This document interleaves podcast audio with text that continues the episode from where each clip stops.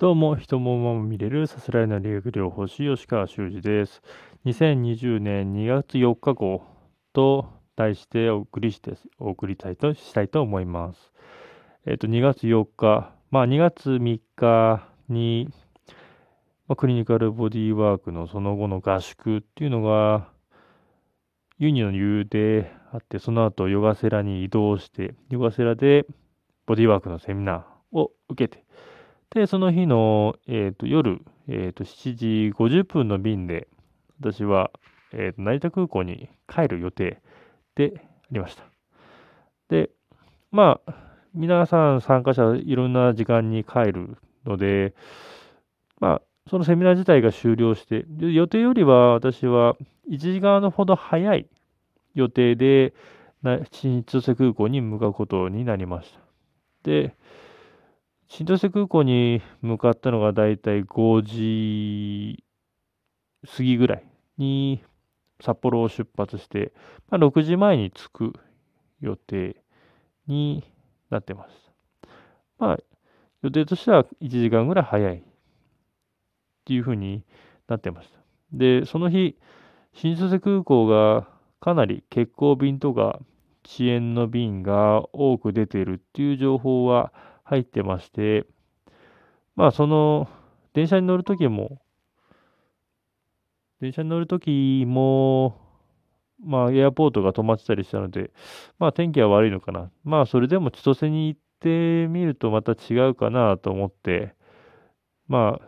エアポートで向かって、で、エアポートの中では本当に爆睡してほとんど何も見ていないような状態で、新千歳空港に使いま着きました。で、新千歳空港に着いて、歩いて行って、まあ、ジェットスターのカウンターに行ってみると、まあ、私の便があっさり欠航という文字が見えました。で、カウンターを見ると、ジェットスターのカウンターはかなり長蛇の列になってましたので、欠航で、以前も、以前はジェットスターで欠航、最終便で欠航になった時は、本当に最後の最後まで待たされての欠航だったので、もうその時点で何も手を打つことができない、積んだ状態でした。ただ、その時は、まだ幸いにも、えっ、ー、と、あの時は6時前ですね、その着いた時点でしたので、まだ飛行機自体が動いてました。そして、月曜日という曜日だったので、そんなに日曜日ほど混んでない時でした。なので、意外と空席の便もあったので、どうしようかなと一瞬思って、いろいろ、まあ、ジェットスターって、えっ、ー、と、まあ、端に、JAL より端にありますから、そこから端に向かって一応走っていきました。で、まあ、アナあたりはかなり利用したことがあるので、アナの便にしようかなと思いつつ、パッと見てもアナのところも列があったので、どうしようどうしようと思ってみたら、隣のエアドゥのカウンターが誰も並んないような状態で、エアドゥのえ掲示板を見ると、まあ、8その18時発の便が17時半になっていると。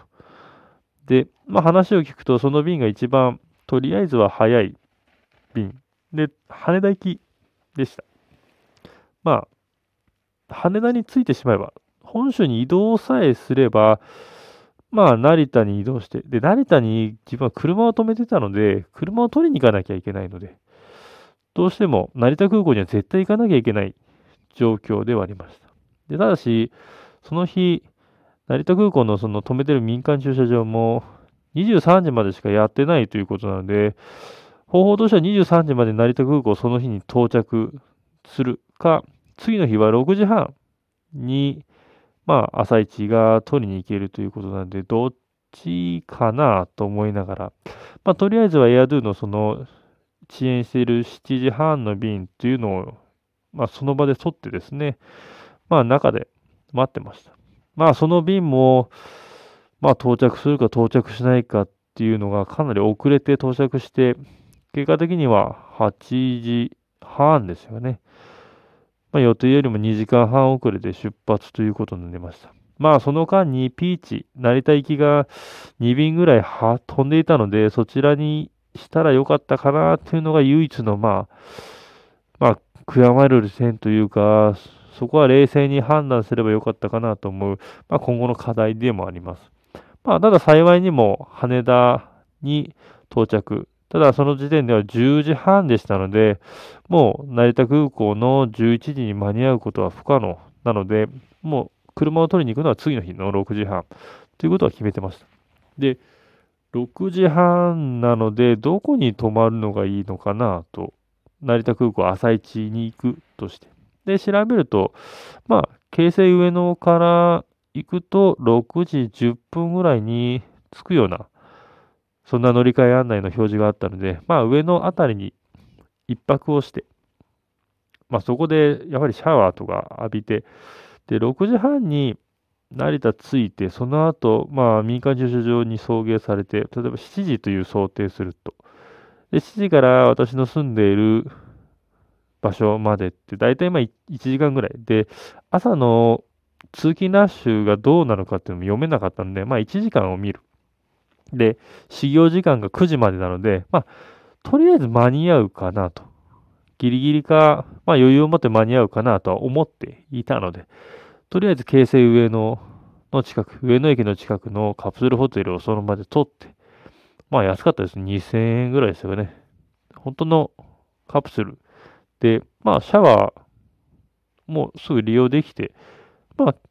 4時間ほどの滞在でしたけども、まあ問題ないいい宿だったかなと思います。で、私の合宿はまだ終わってないので、その日、朝4時半に出て、5時何分かの電車に乗って乗り換えて、で、成田空港に着いたのが6時10分前後。で、そこから民間駐車場の方、まあ私、前日に電話してたので、分かっていてくれたのか、6時半開始なんですけども、6時、そうですね、15分ぐらいには迎えに来てくれて、そこから、まあ、その車止まってる待機場まで送ってくれて、で、送ってくれた先の、まあ、方も、まあ、私の車、成田はやっぱり冷えるので、フロントガラス凍ったりするんですけども、まあ、十分温めてくれていて、もうスムーズにそこから運転で自分の、えっ、ー、と、住むところまで、まあ、運転することができました。道も順調でしたので、まあ、7時半ぐらいには自宅に着いて、まあ、ちょっと髭も剃ってなかったので、髭も剃ったり、で、歯も磨いてなかったので、歯を磨いたりして、そこから普通に歩いて、徒歩で通勤することができて、普通に仕事することができました。まあ、で、その間、えっ、ー、と、クリニカルボディワークのそのヨガセラでのセミナーの昼は食べたんですけども、空港に着いて夜は全く食べず、次の日の朝も食べず、で、昼も、えっ、ー、と、カンファレンスがあって結局何も食べれずだったので、24時間以上、とりあえず空腹、水以外のものは何も摂取しない状態でいたんですけども、まあ、特段お腹が減ってるっていう感じもなく、た睡眠欲も、まあ確かに横になったらすぐ寝ちゃってたんでしょうけど、まあそれもぶっ飛んでるような状態で仕事に行ってました。まああの、な、成田行きが結婚になるっていうことは今後も考えられますし、まあ成田空港が全く使えなくなってしまうと、羽田空港に行くっていう一つの選択肢が今回の経験でできたかなと。まあ一度やってみ、やってみたいというか、やっやる必要があるのかなっていうこと、で、やれるのかなっていう試し、経験っていうのも、しよう、いつかしようかなとは思っていたので、今回その経験ができたのは非常に大きかったかなと思います。一つの選択肢。まあ、一つは、まあ、ジェットスター、早めに欠航が決まってくれてさえすれば、例えばピーチに乗り換えるとか、他の LCC の成田行きに乗り換えるっていうのが一つの手。もう一つが、羽田に行って、もうその日行ければその日。まあダメであれば次の日に行くっていう選択肢も一つ得ることができた。で、経験してあるので、それでも十分次の日の仕事に間に合うっていうのが分かりましたので、まあ、この経験というのは非常に大きかったかなと。今後にとっていろんな選択肢を増やす意味では、一つ大きな経験になったかなと思います。まあ、なかなか雪がの時期、新千歳空港も止まることがありますし、まあ仕方ない。天候には勝てないので、そこの天候に勝てない。その時にどのような判断を冷静にするかっていうのが試されて、まあ今回非常にうまくいって、いい経験ができたかなと。そんな、合宿最後にそんな経験ができたというのは非常に有意義だったかなと思います。以上です。